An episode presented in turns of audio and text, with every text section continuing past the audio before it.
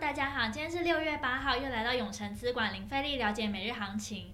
那新冠肺炎的疫情啊，冲击经济，国民党提议呢纾困普发一万现金。那民进党内啊也有立委有类似的建议。那行政院长苏贞昌呢今日表示说，我们的钱呢是非常有限的，要救急救穷呢要用在刀口上。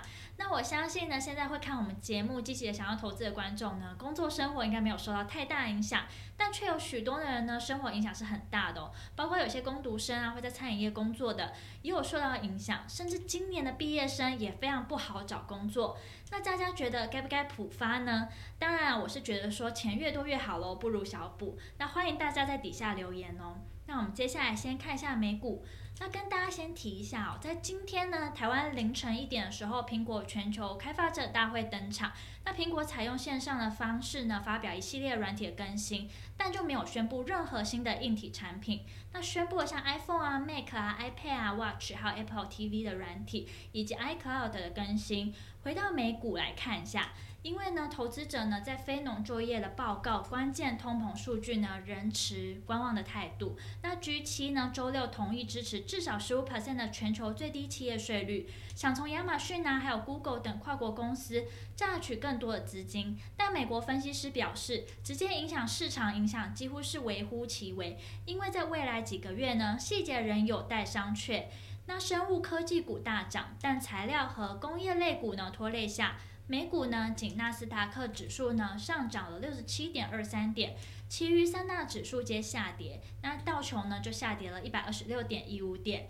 那科技五大天王呢，仅亚马逊下跌了零点二六 percent，其余苹果、脸书、微软、Google 上涨。那我们接下来看一下台股，今日呢开高震荡，早盘呢一度涨近百点。资金从电子股流向昨日遭压的航运、钢铁等传产族群，大型电子全职股台积电啊、鸿海、联发科开高走低。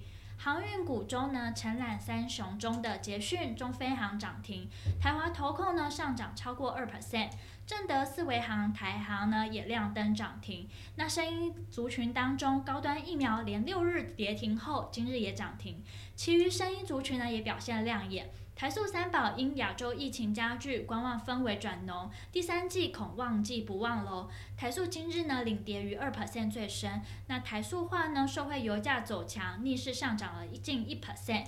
那大盘指数啊中场翻黑，下跌了七点七点，收在一万七千零七十六点二一点。成交值呢今天呢比较少，来到了三千四百七十八点二二亿，为今年四月十六日以来呢首见低于四千亿。那三大法人共计卖超五十六点七三亿，外资卖超六十四亿，投信买超十四亿，自营商卖超六亿。那目前可以看出啊，今天的开高走低震荡盘，就是延续昨天的修正。就是技术面来说呢，今天台股没有会影响行情方向的重要因素，主要就是因为啊，今天是个超级量缩盘，只有呢大约三千五百亿的量。比起前阵子大多都有在四五千亿以上来说，这算是很明显的观望气氛。因此呢，可以持续以区间偏弱的格局来看待台股。那盘中的热门产业包含了航运、橡胶以及汽车。未来趋势及展望，目前呢，市场都在观望周四美国通膨数据，还有欧洲央行货币政策会议。因此呢，在结果出来前呢，市场通常盘整的几率很大，就像今天台股量缩观望一样。而今日呢，仍是收在五日均线下方的，因此呢，指数短线有拉抬，都容易出现上档卖压。